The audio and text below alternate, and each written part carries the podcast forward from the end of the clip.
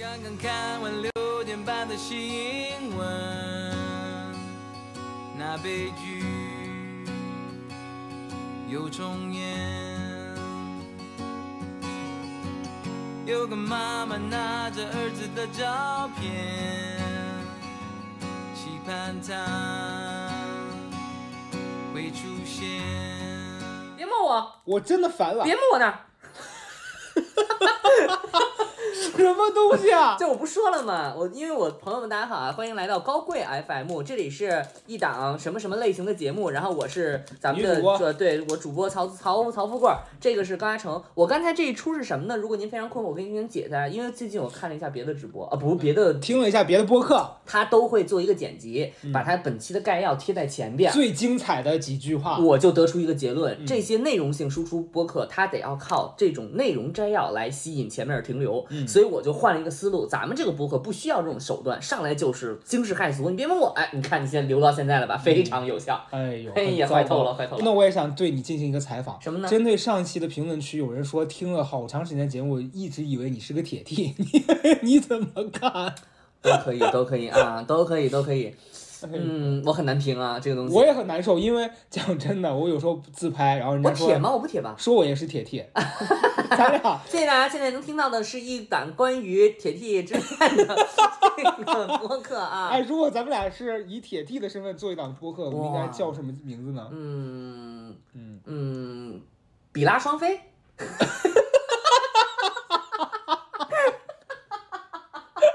是不是没有没有就是辜负你那三秒钟的等待？或者还有一个就是新的思路，就是踢踢我吧，跟王岩老师联动，踢踢我吧，你终于刷到我了。哎呦，关于我这个身份确实成谜啊，行不重要。但是今天咱们要聊的一件事情呢，非常非常的重要。咱们这一期还是比较有内容输出的啊，以至于我做了笔记。嗯，咱们今天要聊什么？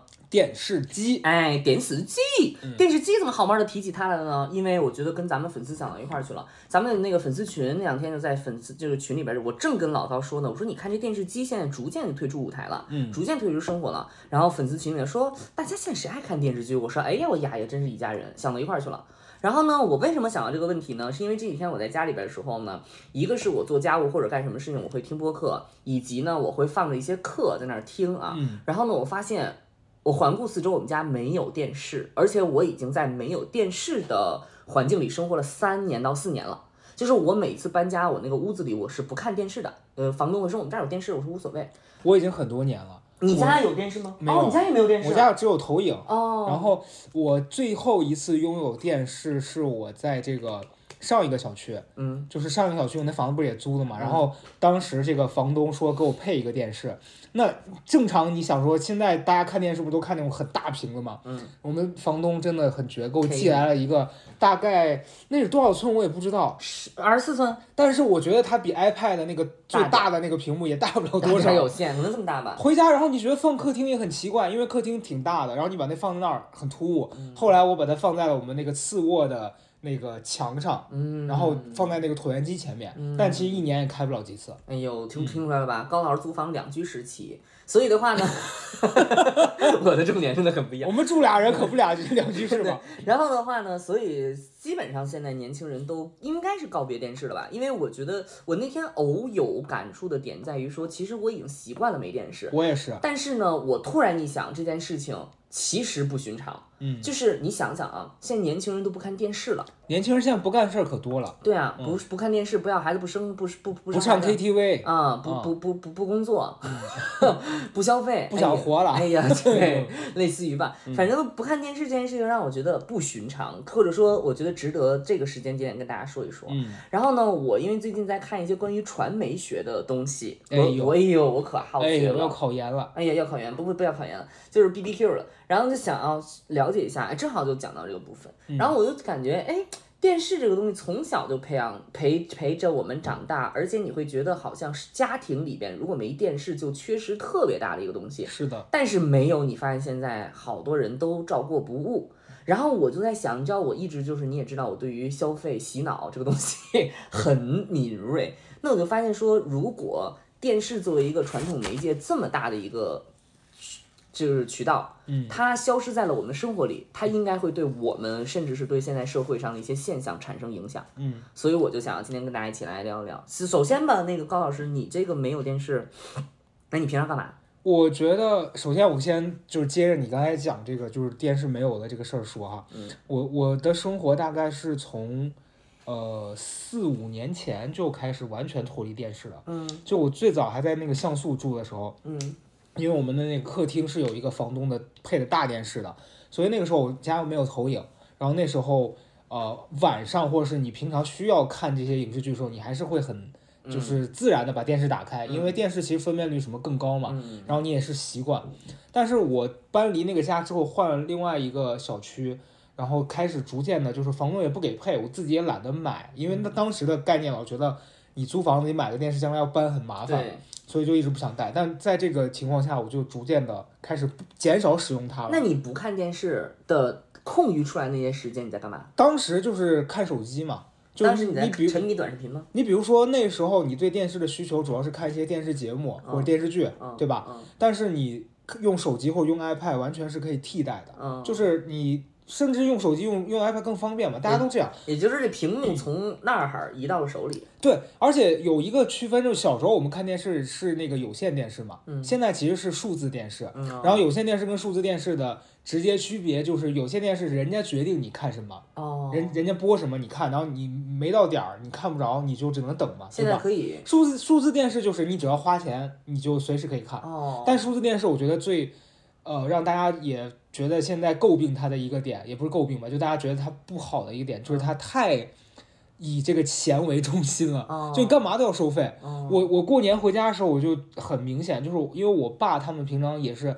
虽然我家是数字电视，但他是可以转到那个有线的，然后他就看电视台嘛。哦但电视台现在就没啥可看的这节目。数字电视里边有什么节目啊？就是我我是你知道我完全不知道，哦，是这样，因为我们家就是我们家停留在了有线电视时代，你你有线电视是啥？你还记得吧？咱们先复盘一下就我们家现在还看的是那个东西啊，对数字电视呢，它就是你进去了之后，它是一个页面儿，类似，就有点像你，比如说你打开手机会有很多这个就是应用程序嘛有点。像爱奇艺的那个，对，然后数字电视就打开之后，它有自己这个品牌自营的一些什么专区，然后它有又有各个什么爱奇艺啊、优酷啊、腾讯啊这些的，就是每一个这的这个数字电，视是咱们现在所有中国人用的是一个品牌吗？呃，还是说好几家有啊？区别的，但它其实里面内置的程序，就比如说你从这个程序里面进到什么优酷啊、腾讯、爱奇艺，但是你每进到一个都要买它专门的会员，啊，这个是最哦，让人哔哩哔哩大电视，对类似这样子的哦。但是它最恶心的一点是什么呢？就你用手机，可能你买了会员，我知道，你你手机你你在电视上看不能了，你在 B 站也是这样，你还得再加钱。哦，所以对于我们来说，我们就会觉得说，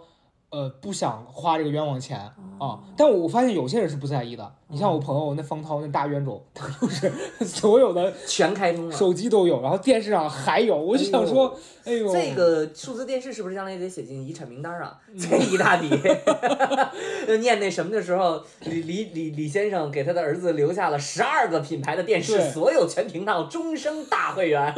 然后殊不是儿儿子早就不看了，儿子在外头干别的呢。对对，反正就是有些人不在意这个，但是你像我回到家，我就有一个很明显的，就是我爸虽然用的是这个数字电视，但我爸还是只看有线。啊，然后你像那些付费，他肯定是不会去去在这里面消费的。哦，但我今天查一些资料，发现有一些家庭他是，呃，知道这个会花钱，但他又很容易不知道点错一个什么，他就付了这个钱付了钱，所以他们家的电视也就沦为了摆设，因为听起来太太不小心了吧？因为父母就担心自己会上当，哦，因为他那个程序之复杂，然后引你入局之简单，就跟我对于京东白条的态度一样。对，哎，我彻底把它注销。是的，因为我为我有一次就是一不小心那个白条骗我，让我买了六个东西，就是我当时在超市里买了六个东西，一共是六十八块钱，六十八块七吧，哈多少钱？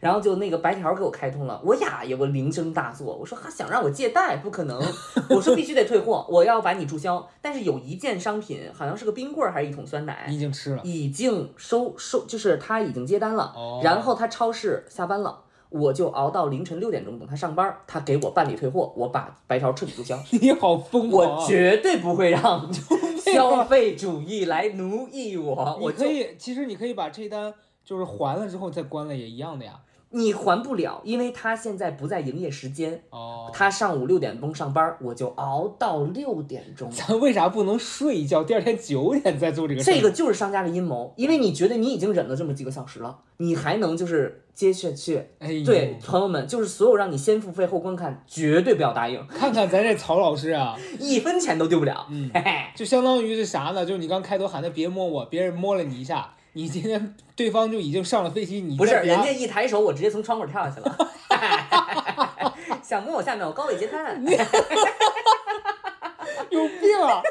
所以在摇篮中将其扼杀，你就绝对不会受到它的污染。所以就是说，你的这个你消费这个问题，包括这个买东西这个问题，可能家长确实有这个问题，所以家长处理办法就是这样，我彻底把你关了，不对看。所以对于我来说，我从那个时候逐渐舍弃了看电视的这个习惯之后，嗯，我就有很多别的平替的。我发现最近这段时间，因为前前一阵儿我在逛那个顺电的时候，它里面不是有摆很多这种好看的电视嘛，嗯它那个画面又很高清，嗯，然后一度我就是又被这个消费主义给裹挟了。哎呦，我觉得哎，这电视应该比我家投影效果那次我跟你一更好。起去嘛，对啊，我当时就想买嘛。对哦，现在的电视好牛。对啊有有一有一天，因为我跟老高那个去看了，就在那个怡迪港，哇塞，里面的电视特别高清。那清。鸟清晰的呀！哎呦，鸟清晰的不得了。然后我就说了，我当时就说了，不是你家电视不清楚，是你没有这四 K 资源。对，你看的那个什么《甄嬛传》这那，你没有四 K，你要四 K，你那甄嬛的毛孔里然后人家说了说嗯咱们这边的这个四 K 什么爱奇艺这里面它都是假假 4K 4K，对，对，假它 4K，其实说四 K 根本就没有达到因那个标准，为你真的四 K，你就已经清晰到就像商场里看到那样子。就你能看到甄嬛脸上的那个黑头，对，安啊。娜贝尔，安娜贝尔那个脸上那黑筋，对，对，反正就是类似吧。然后我就说咋了？黑金是 这那啥呀？鬼不都有黑金吗？就脸上什么青青筋筋？哦，黑金，变鬼那黑金，我刚以为是金子的金，我说脸上有什么黑金？安娜贝尔那黑黑金啊，青筋，嗯，尸变的时候那尸斑你都看清清楚楚。行行行，温子仁应该找你去拍哎拍下一呀哎，呀，对你。继续说。然后呢，还有一种新电视，你记得吧？我说大为震惊，然后我死活想不明白那个电视的意义是什么。嗯，它不是平显型电视，它是投投射型电视。哦，对对对它，本身是个屏幕，然后这个它投影，对这个屏幕本身是不发光的，你得买一个投影，然后让那个投影把光投在这个屏幕上。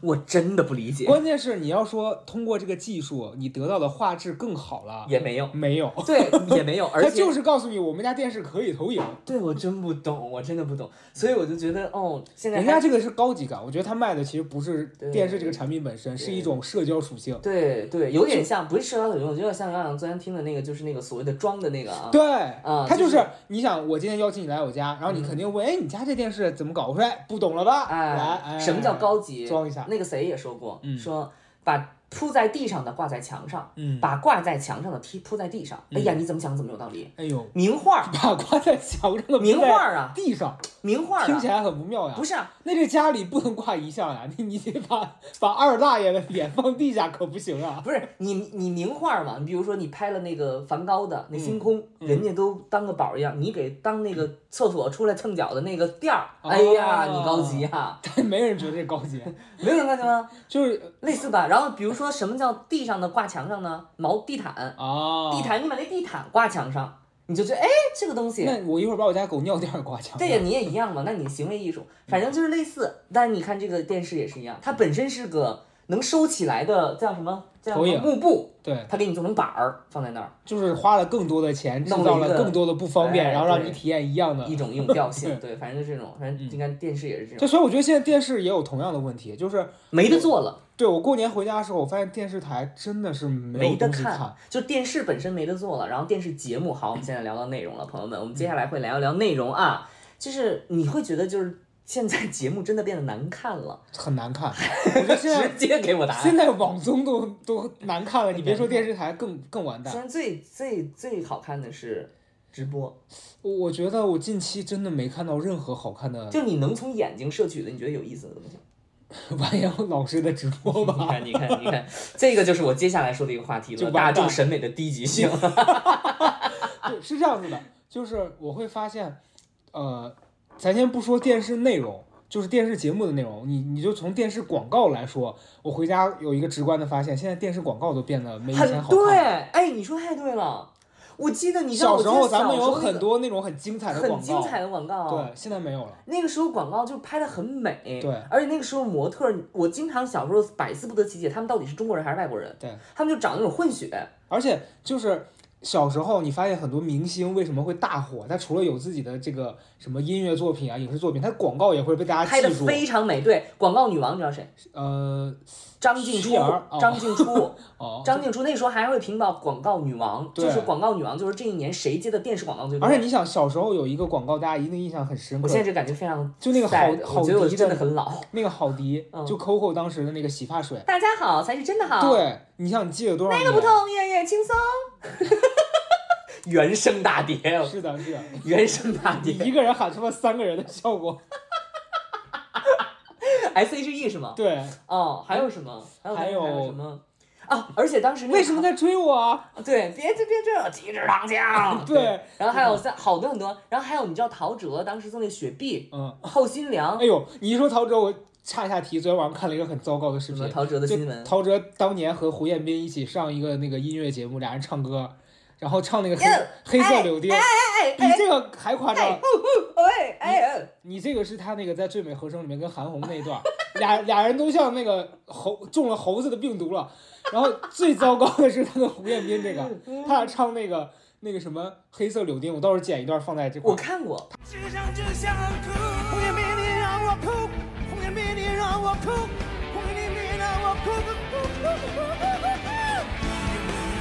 冲，你，你，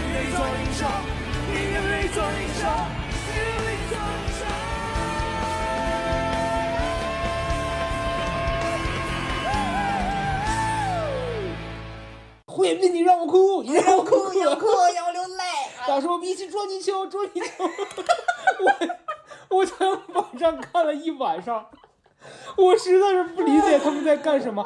但你就感觉那个年代。不管是电视节目还是广告，有很多都变啊，对，都精彩啊！很多趣味性，然后你到现在还在重，包括那个超女的海选，你不觉得时隔多年大家还在回顾吗？彩，但对现在就是没有这样的东西没有这。种东西。对，然后，然后我刚才说的就是，可能因为我们的听众有一些确实是可能零零后啊，嗯，然后就是那个时就是时间可能大家没什么印象，但是我们这个因为还没生出来呢。不是对，因为可能他就零四年、零五年，或者我觉得好像是零五、零六、零二左右，那个时候还电视是一个黄金阶段吧，对于我们来说。然后就那个时候电视就是广告很好笑，然后你现在还能看到很多那个广告节目都很好笑，但是现在真的不太好看了。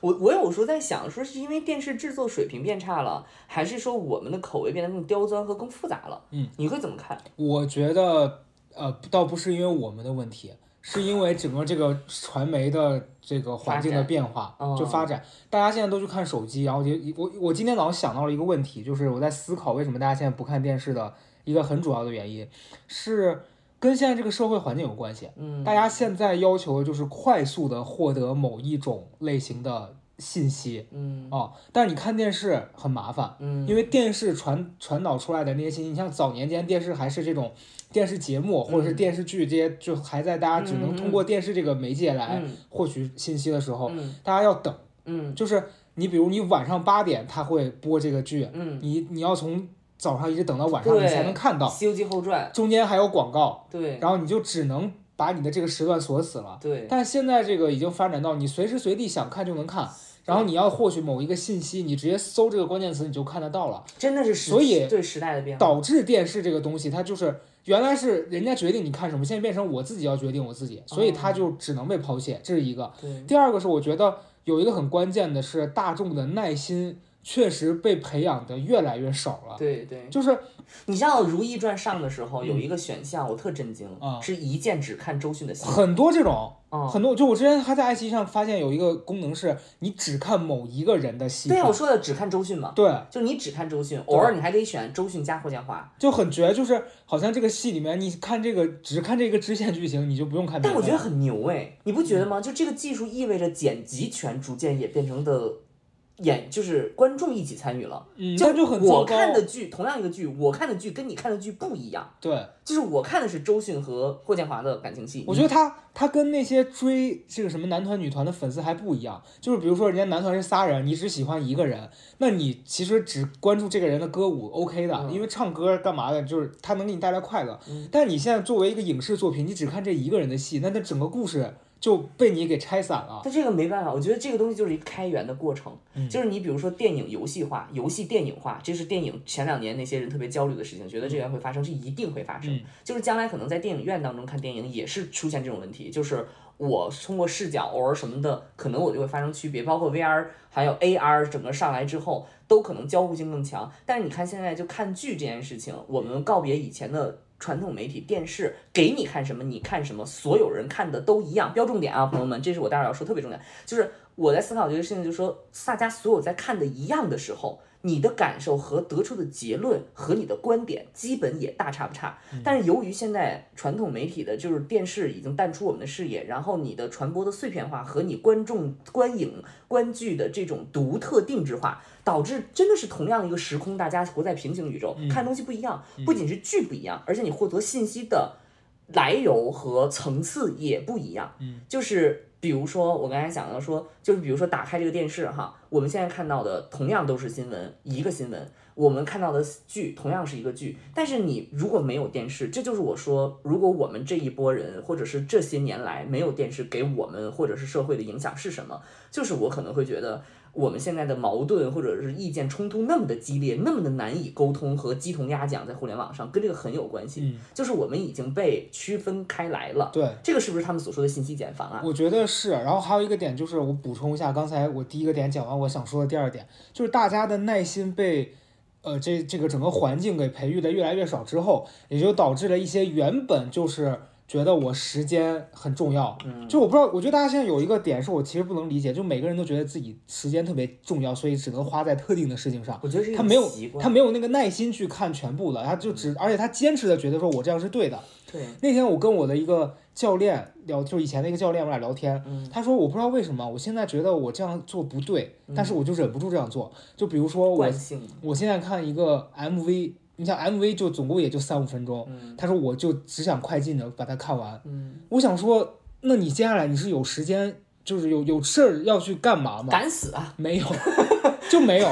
这用我妈的话就是敢死，就是敢敢死。我问题在于，如果你没意识到这个问题，嗯其实是没关系的。但是最痛苦的是，你明明知道这是个问题，但你又觉得，哎呀，我知道，但我改不改不过来毒，瘾嘛，这个是最最最难受的。这毒瘾。然后同时，这个又继续发展，你就变成了一种你你好像带着意识的在做一些好像无意识的事儿，这个事儿就很诡异。嗯，然后他同时还觉得说，那大家都这样，然后现在这个环境就是这样，然后然后他会把这个过错怪给环境，我觉得就很糟糕。嗯，然后那天我跟他讲，我说那你明明已经觉得不对了，然后他跟我讲了几个事儿，一个是他觉得自己在这个状态之下错过了很多很精彩的内容，嗯然后以及他同样的心态平移到自己生活里面，比如说工作。嗯，然后我们的教练很好笑，他们的健身房爆雷了，你知道不？前一阵儿，不知道，我怎么知道？就他那个健身房爆雷，还是个挺大健身房，啊然后就就跑了。啊然后中间那个客户回来撕逼干嘛闹的，然后中间有一个有一个客户就是一个以前一个童星，反正还挺有名的，然后那人是他的客户，然后那人当时老早就劝他说说你的能力你应该去创业啊，你不能等到这个健身行业这个频频出事儿，对吧？你不能能出事儿你再想出路，然后现在出了出了事儿他还没找到出路，人家就说他说你看早跟你说了，然后他跟我讲的这个。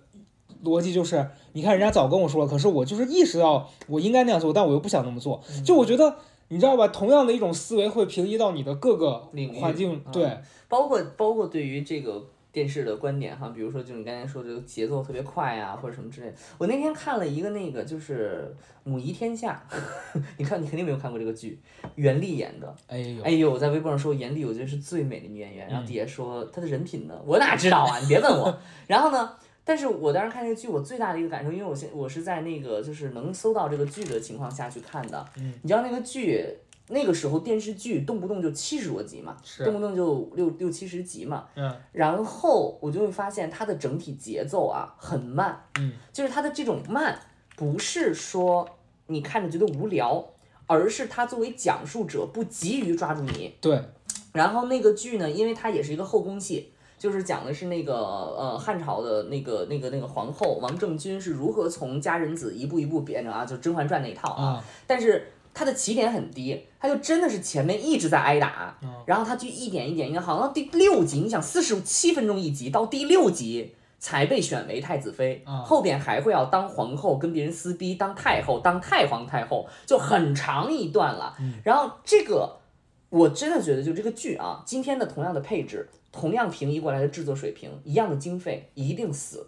就是观众绝对不可能等到你第七他没那个耐心的。对，等到你第七集，你才刚刚选上太子妃，没有这个耐心。然后今天大家说啊，甄嬛，然后看了十一年，看不看不过，觉得什么？我觉得确实也有一个时代的变化。甄嬛基本上应该是电视传播，就是甄嬛是十二年了嘛，你想是一零年、一一年，它一一年年上线，应该基本上是电视传播和电视剧最后的一个辉煌了，对，最后一个句号了。如果说甄嬛今天上，我我我觉得百分之九十应该就是很难，就是他至少就说大家好，不错不错，但是很难说赢成国民度这么高的一个剧，因为没有人会有时间在晚八点档等你看电视。对，一定是这样，所以后来出了很多好剧，其实这几年有好剧都是这么铺的，都是这么剖开。你像比如说那《山海情》非常好，但绝对不可能在全民度上跟这个比，就比不了。所以我就觉得这个是有关系的，因为你像我知道《山海情》好，但我说实话，我只看过一集，是我回我家，我爸妈在那儿放电视，我跟着看了一集，我平常根本没有时间去，就是不可能在家里看电视看它。所以我觉得，由于这个电视节电视形式的淡出，很多也影响到了内容，就是我们现在看到的东西节奏更快，没有耐心，然后你会看到那种上来就给一个巴掌，有点像咱们这个节目啊，上来就别摸我，他就是为了抓住你，因为流媒体就是这个东西，是的。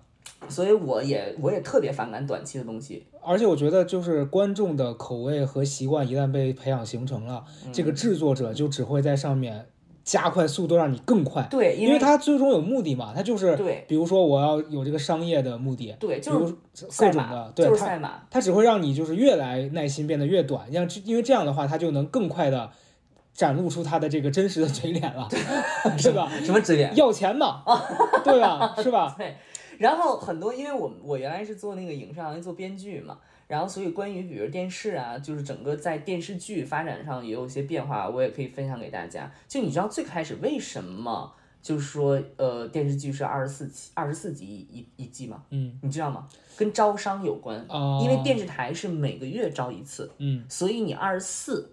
你减去什么这那，你正好就是一季。啊，然后为什么是四十八又是倍数呢？你一招招两两季，对，哎对，啊当年那《还珠格格》不就是这样吗？第一部就二十四，第三第二部是四十八集，对，它一招招两季，然后所以大家看到，但是你看到现在很多迷你剧、微剧，嗯，十二集十一集是啊，八九集，然后像那种呃十来分钟泡面番，这些在电视上是毫无意义的，对因为你在电视上放这个东西。你拉个屎的功夫回来没了啊，然后你就得等明天了，然后你又接不上了，一共就八集，是的这，些全都不是，你知道吗？所以，所以虽然大家说的说内容上的变化、口味上的变化，跟这个媒介的变化有非常大的关系。就是因为我们告别了电视，所以整体的内容选择更加的快速、碎片。然后因为你快速碎片，所以各个商家疯狂的给你喂这些东西，导致就是信息分层了。对，然后大家比如看到现在的短视频也好，直播也好，同样的抖音，你看到的内容是不一样的。然后它会定制化的、数据化的给你去分享。好处就是可能对于你来更说私域了，但是坏处就是我刚才所说，大家的矛盾或者是那种沟通没有公众平台来给我们提供公众的输入了。嗯，就是我们过去可能同一时间晚上七点半看新闻联播，八点看焦点访谈，然后晚上看一个电视剧，我们基本上精神食粮是相同的，大家都吃的是大锅饭嘛。对，但是现在你完全看的不一样，所以就我特别在这个角度上就非常理解，就是一切都 reasonable 了。就是你现在在网上看的，为什么鸡同鸭讲，然后两个人言之凿凿说的反正都不对，但是他们都有大量的信息来证对佐证他们这个东西是对的。这个我觉得就是信息的碎片化之后引起的所谓的这种意见上的、意识上的分化。对，当然现在看上去是矛盾很多，但是它有好处，比如说就是说你更定制化了，你更多元了。但其实我觉得我自目前感受到来讲，其实我还是比较觉得大家现在可能缺少的是一个公众平台。嗯就像你刚才说，你已经四五年不看电视了，你知道我已经多久没看新闻了？嗯，我现在关于比如大的运动赛事、运动会啊什么之类的，我根本就没有电视，然后我根本就不可能在那个时间阶段特别的去看。就是除非说这个事情发生在你身边，比如说我在杭州，那我肯定作为市民我一定会看。嗯，那比如说我在成都，我一定会大运会我一定会去看。但是这个东西我现在已经没有这个嗯脑子这根弦在这儿了，所以我确实在现在这种生活模式里可能会距离这种电视遥远一些。但他现在其实也是有直播的，你像那个亚运会，他在抖音上它会有赛事，但我觉得可能抖音哎，你一不小心你就变成完颜慧德，你还切得回来吗？对，因为是这样的，就是你你在电视上看，原来你还是会有一个这种仪式感，就是我要看这个比赛了。对，但当你在刷抖音的时候，你你随便成本很低。对你随便一换，他就哎完颜慧德给你吸走了。对啊，你你想想，你这边下面出场的国家是埃塞俄比亚，特不啦不啦，你这听不懂，你一划，哎，家人们，你肯定就回不来了，对吧？你肯定就回不来了。所以这东西，人性就是这么堕落的，人心呐，人心就是往低处流的，所以人得往想办法往高处走。嗯所以这个我觉得确实是一个，然后昨天晚上我咱们要聊这个话题之的时候，不是还转给你一个，我看到报刊就有一个叫艾格的这个杂志，艾格，那个书那个杂志我虽然一期没买过，但我知道它，嗯因为在当年我们看这个报刊亭的这些杂志啊，青春杂志、文学的时候，它是很有名的。嗯它跟那什么男生女生啊，什么花火啊这这一票的这些都是同类型的。嗯然后它这个也诞生了很多，呃，现在还在这个互联网上活跃的那些写作者嗯啊，你像那个什么。什么？当时我看这什么苏小懒啊那一批人，嗯就是原来在在那个郭敬明他们下面那些人，也曾经给这些杂志投过稿。嗯然后你会发现，那个杂志，呃，我昨天看了一下，它停刊到现在，它应该也是有小二十年了，十几年的时间。嗯它的这个整个的这个周期，几乎跟你刚刚讲的那个电视的中后期没落到现在，其实时期是差不多的。嗯你就会发现这十几年，大家的关注逐渐移向了这个互联网直播平台。嗯然后大家可能更多都把时间就是分给了手机，嗯。没有人去看这些之后，他们就很难活下来。就是这个也是我今天特别想要跟大家一起说的一件事，就是想我为什么一提到电视，我那天叭一下警铃大作，就是我最近因为确实在看那个传媒学的东西，你知道，就是历史上第一个参加电视直播的总统，美国总统是谁？谁呀、肯尼迪。迪，哎，肯尼迪尼克松嗯。啊，就是他就称之为电视总统。嗯，因为哦。一九六零年他们的电视普及了嘛，那个时候我们还家家户户没有电视，但美国家家户有电视，然后他就决定说在电视上进行直播演讲，进行哦。PK，、所以他称之 PK 对啊，哦竞选嘛，哦他的竞选就像你知道那个呃，川普和那谁，那个那个那个那个那女的。女 希拉里，很糟啊，你这个措辞，那位女士起码是一位 lady 啊，刚是曹宁说的，坏透了，真的是坏透了。对，曹宁七夕没来，七夕被 Q，咱为啥呀？希拉里和那个川普的辩论嘛，虽然他们互相抹黑，但是他们那个电视直播是全，其实全球都可以看到。嗯，就传播这件事情，它已经成为人类社会非常重要的一个东西。但是呢，在一九六零年的时候，人们就已经开始用电视进行这个直播总统的大选，包括后来美国登月，整个不全部都是。电视直播，所以这种大事情、大事件在电视时代是可以做到顷刻之间全民参与的。是的，那么，所以对于一个群体、一个社会来说，大家无论是荣誉感，还是我们的这种认同感，都会非常的强。是然后，而且你对这个东西是同步的、很快的。但是你知道，后来渐渐的发展，包括你比如说，呃，包括电视这媒介的改变，影响了非常多。就是比如说以尼克松，大家知道他就是形象，也不肯尼迪形象非常好，嗯，就是他就是用美国人可能不知道那个时候年代可能觉得他很帅，就是他这个变化也是这样的，就是他的电视给你的视觉上的影响会比原来光听广播更更有利，所以在广播时代，声音更好的人更占优势。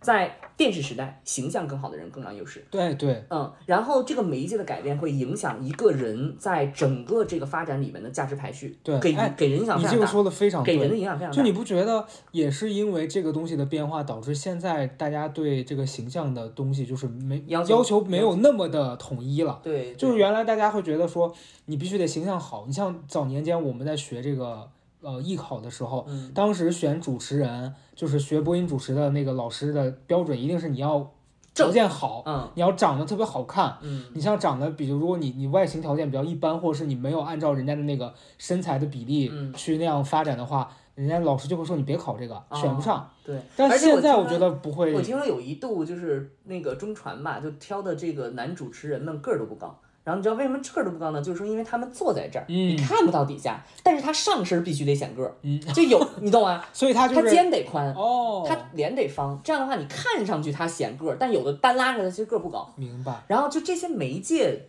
的本质，你看对于人，包括对于人才筛选，对于人的体现多大的影响。嗯所以到后来，就是我那天看那个课程的部分，就是说讲奥巴马到后来就是竞选的时候，他是第一个开通了。呃，Facebook 还是什么，就是他们的那个吧，我不知道，反正他们的那个那个东西，他在那个上面进行了自己个人账号的建立。哦，啊，要么是推特，要么是 Facebook，然后他建立了个人账号的建立，他成为了第一个拥有了个人媒体自媒体号的美国总统。嗯，这件事情是非常具有时代性的，因为之前他们的手机都是严格控制的，嗯你不能通，你因因为保密的情况，你不能有自媒体。嗯，但是你就可想而知，在这么敏感的情况下，他还都要拥有自媒体，就是这个时代的变化，被迫的让所有的人必须加入到这个时代里。嗯，因为电视已经没有人看了。所以我当时看完这个部分，就是媒体的这个变迁，我觉得哇，这个确实是一个非常非常深刻，就是实实在在改变生活的。然后我就在想说，我其实现在也没有答案，说我我其实更更疑惑的地方就在于，我们今天没有了电视这样一个，就是怎么说集中的公众的呃语语言平台或者是媒介平台。我们今天就是这个社会里面，大家是怎么去达成共识的？嗯，或者这个共识是不是相对于以前更难了？我这是一个问题，我也解答不了。嗯所以你你能理解，就是说为什么就是说像微博突然可能从几几年开始吧，就可能几年前以前开始，突然就加了很多社会新闻条目进来。嗯，就之前微博是不会的，微微博微博之前纯娱乐，嗯，但后来可能微博体量更大了，太大了，所以它必须要加入一些社会的新闻以及正向的新闻这些东西。我觉得这个东西就是说媒介的变化，然后意识到了人群的这种划分，然后再包括信息的割裂。就是也就是媒体移动平台现在也在思考，就是作为社会的重要传播渠道，他们怎么去担负起这个责任吧。你刚刚讲的那个，就是说大家在这样的情况之下要如何共享信息。嗯，我发现一个情况是，你像我跟李佳瑞，我俩共享信息的很重要的一个渠道，你猜是什么？微信群 就是这抖音的这个分享。很糟啊，很糟糕。就是前段时间我突然发现啊，因为我原来一直觉得，可能最近这个互联网上火什么，大家都会有所耳闻。嗯，但后来我发现，因为这个大数据根据每个人的这个性格喜好。匹配的内容是不一样样的，所以其实就是你刚刚讲的这个所谓的信息茧房的问题是很普遍的存在着。对就我发现，你像这完颜老师在咱们这圈子里面已经就是满天飞了，对几乎所有人都知道这女的。对啊，到现在还有人不知道郭子呀。但对你现在出去，就是我发现稍微换另外一个圈子的朋友，他们根本不知道这个人的存在，对他也不知道你们在乐什么，对，所以你就知道今天大家越来越说坐在一起没得聊。就是会因为你们关注的事情，就是你看这个，他就只会给你推同类型的。对，而且你像过去，比如说同样一个热放的一个一个一个一个电视剧，大家都可以聊嘛，嗯大家都可以说嘛对啊。然后所谓的万人空巷，不就是这个东西？但后来你会发现，第一个你看的剧完全不一样，然后呢，你那个剧。又因为为你私人定制，它变得特别的类型化，对，你就很难去聊。还有一点是，我觉得你知道以前大家看电视还有一个习惯，就是你像小时候咱们比如说追某一个剧，嗯，大家比较热衷于讨论的是，比如说最近热播五个剧。这个有时间，然后有这个爱好的人，他会把这五个都看了。嗯他会以一个我把这些都看了，我对每一个剧情就是深知，以以这个为为豪，嗯然后跟大家分享。然后大家也会就是普遍很多人去嗯效仿这种行为，就是我看的多，我我理解的多，嗯对我就可以拿这个出来跟你们分享，因为我吸收的内容更多。嗯但现在人好像不是这样，现在的人以自己看就我不看这些东西为骄傲，，对，以及或者是我看的东西逼格是高的，哎，我觉得这很有意思。我不看你们那些就是你们都看的东西，对，我觉得这哦很有意思。它也不是那么绝对，因为你像去年播那什么《苍兰诀》，他其实，在这些网剧就这些什么仙侠朋友们，我听到这三个字已经开始皱眉了。很爆的这个。但当时我真的试图看了一两集，我真的不知道，我真的不知道他在干什么。就“大家”这个词现在也要重新规定。是的，就是他他那个，你想他那个歌是那个什么《绝爱》嘛，张文婷的歌火了，确实是很火，所有人都在听。可是这个剧我真的是我看了两集，我想说他们在干什么？对，而 且因为我原来是做那个，就是我写写剧本，然后包括学学过一段时间影视策划，嗯然后就是觉得说“大家”这个词，我刚才说的，就它要重新被定义，嗯就是千万不要再做剧、做视频、做自媒体的时候。用“大家”这个词比起沟沟通，嗯你一定要明确到哪个人群，嗯你到底是二十三岁到四十岁的女性，还是说四十五岁以上的男性？他一定不一样。二十三岁到四十岁的女性，她可能看的就是这种东西，然后可能是职场，偶尔什么什么之类的，家庭生活、感情生活，或者是他关于这种呃自己的跟生更相关的。那四十五岁以上，大大概你也能猜到了，就是可能是战争类型，它就是因为就是有人群区别的、喜好区别的历史剧啊、正剧什么之类的，所以这个地方就是大家变得更具体了。然后呢，你会发现现在搞自媒体也好，搞这个号也好，这个很难沟通。嗯，如果你做的不是一个品类，做的不是一个门类，然后你们之间完全是鸡同鸭讲，而且根本彼此不相信。嗯，然后呢，尤其做抖音号或者像这种东西，你们对话起来。很难，因为他有他的经验，你有你的经验，然后你们就要互相说服，根本说服不了，因为你们现在只整个是在一个大的数据的筛选下的不同分类，你们都是对的，但是你们不能彼此复制这个经验，这个就是现在媒体变化给从业者也有了影响，就是你只能去针对于你现在的这个门类进行分析。你想原来那个电视剧做的要最重要的就是老少皆宜，嗯，最重要就是合家欢，但是现在就是。你你谁谁会去看一些就是跟自己关系不大的剧呢？就类型性更强了。是的，就是今年年初的时候，我还发现，呃，就我在朋友圈看到几个就是搞电影的这些呃朋友在分享，就是说你像今年年初特别火那个电影叫什么《孤注一掷》吧，孤注一掷，也不是年初，就前一阵儿，就是讲这个诈骗的。嗯，然后包括陈思诚之前拍那个很差劲的那个《消失的她》，啊，我就直说我很讨厌这个电影，但是它的那个票房很高。啊，然后这这件事儿其实带来的影响就是导致后面他们一定会影响这一类型的片子会持续的再出现。那都是这样了。就你像那个《鹦鹉杀》，嗯，我看的时候我也觉得，就是不是把人当傻逼。不是悬疑谋杀这个类型，就是一直都是电影的热门。首先悬疑谋杀，其次是这两年特别热的话题，这个什么杀猪盘，嗯，对吧？这个诈骗、越南这些，然后我在看的时候，我就会觉得这些人是真的是把观众当傻子吗？就爽子那话，是不是别人发脾气把别人当傻子呀？就我在电影院看的时候，我就觉得说。他就是纯纯的抓大众的那个情绪，然后试图用一些廉价的这个就是剧情的这这些设计，然后让你觉得说，哎呀，好危险呀，好恐怖啊。然后关键是有些人真的吃这一套，嗯，我觉得不是，我觉得这个东西，这个话题就可能扩散到了中国影视行业的江江河日下了。更 糟糕。对对，然后这个我觉得可能跟电视关系不大，因为电影这两还了好几年了。就你知道有有一个问题是在于，原来我不看电视的时候，我还觉得，哎，我最近去电影院可以看到一些好看的电影。啊，最近这半年，我的感受是电影院都没法去了。哎呀，这好吧，我觉得电影有有可能，有一些还不错，但是就是频率越来越低了。嗯，我我印象中，我大概前几年吧，就是有一年，钻了吧？有一。年我基本上是一个月我会去三次左右，那个电影票我都嗯不过电，影这个情况也不是我们啦，全球都这样。哎是，哎，全球这半年都没有好片子，你看那那些个烂片子都都都都。还有这美剧，我觉得现在也哎呀，很糟糕。很糟了，就那几个事儿，嗯，打枪打炮，没一个别的事儿，就那那天几个事儿。最近有一个很火的剧叫那个《微世代》，嗯它是讲一帮超级英雄，它是那个黑袍纠察队的这个剧的衍生剧，我最近在看一个叫《尖叫皇后》，我很仍然是对于美国人的这个这个品味、呃品味对习惯，对，你看这个《尖叫皇后》，我给你举个例子啊，一共就三句台词，嗯第一句台词上来就骂人家是个 bitch，嗯第二第二句话就说，第二句话那个女主就说。你为什么今天来晚了？嗯第三句话就说，我昨天跟谁谁一个兄弟两三个人，哎呦，你别说那微世代，我当时看的时候就想到你了，你知道为啥？因为你之前有一句名言，你说那美剧就那就是那点点破事儿。就那点事儿。对，然后这剧它是讲超级英雄的，嗯然后这有一个人变大变小，这恶俗到什么程度啊？那这女主的这个技能是这个变操操纵血，变大变小是她的室友，哦，她的技能是她的特异功能是她她会用血血来就是操纵血去杀人干嘛的。他第一次发现他有这个特异功能是在他来大姨妈的时候，坐在那个马桶上，然后那血从马桶里飞出来。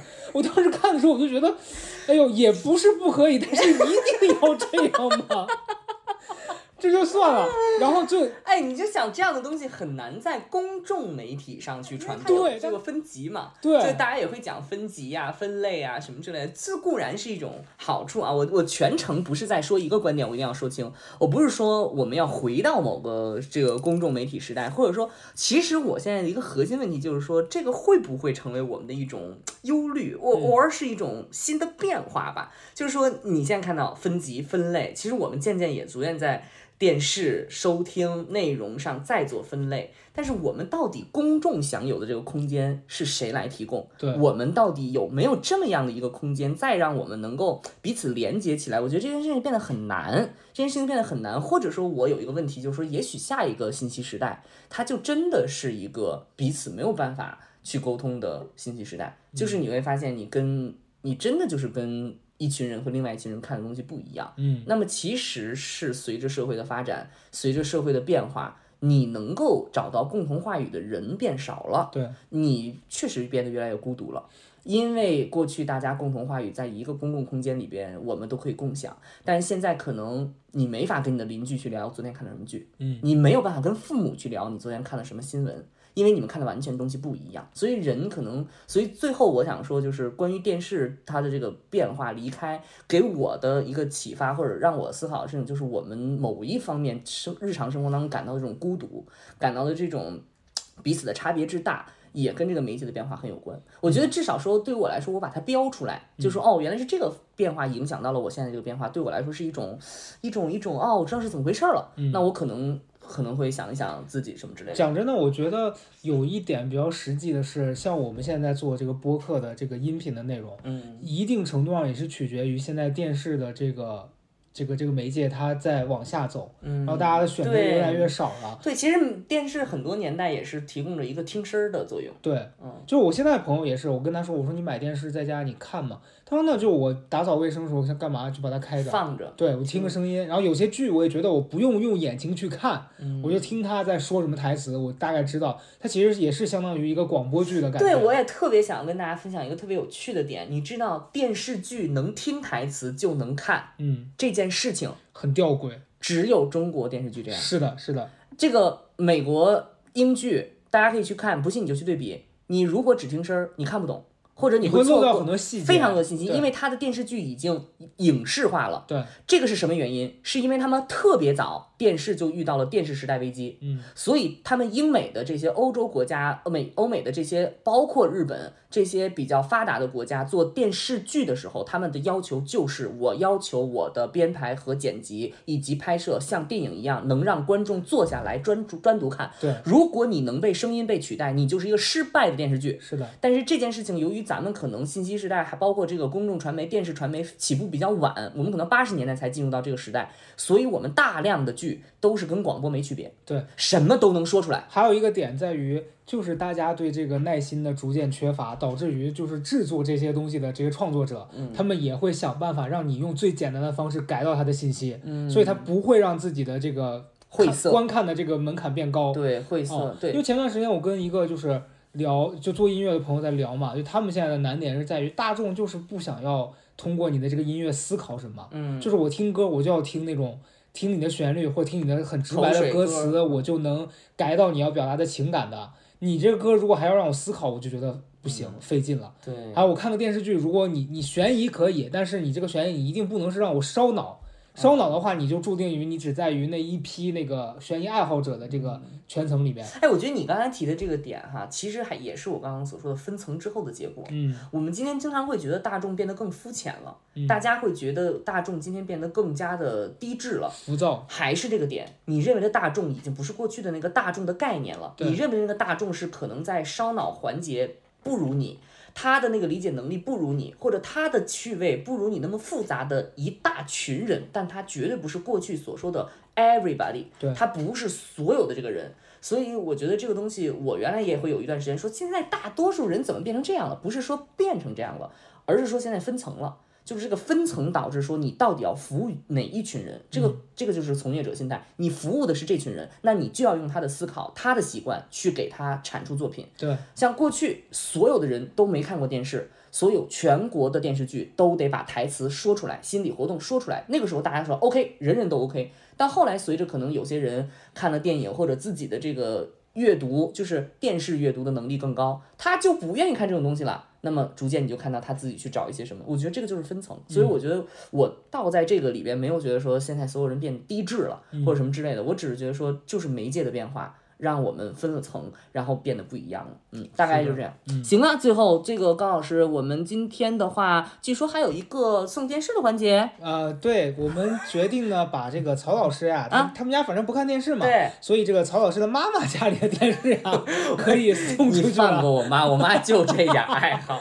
我妈想害我，我现在一个反杀。你现在直接一个 yes。哎呦呀，我妈现在不看电视呢，能做什么呢？只能跟别人聊闲天了。嗯，哎呀，行了。那我们这期结尾送曹泽胜的妈妈一个电视是吧？不是把妈妈送出去可以聊天。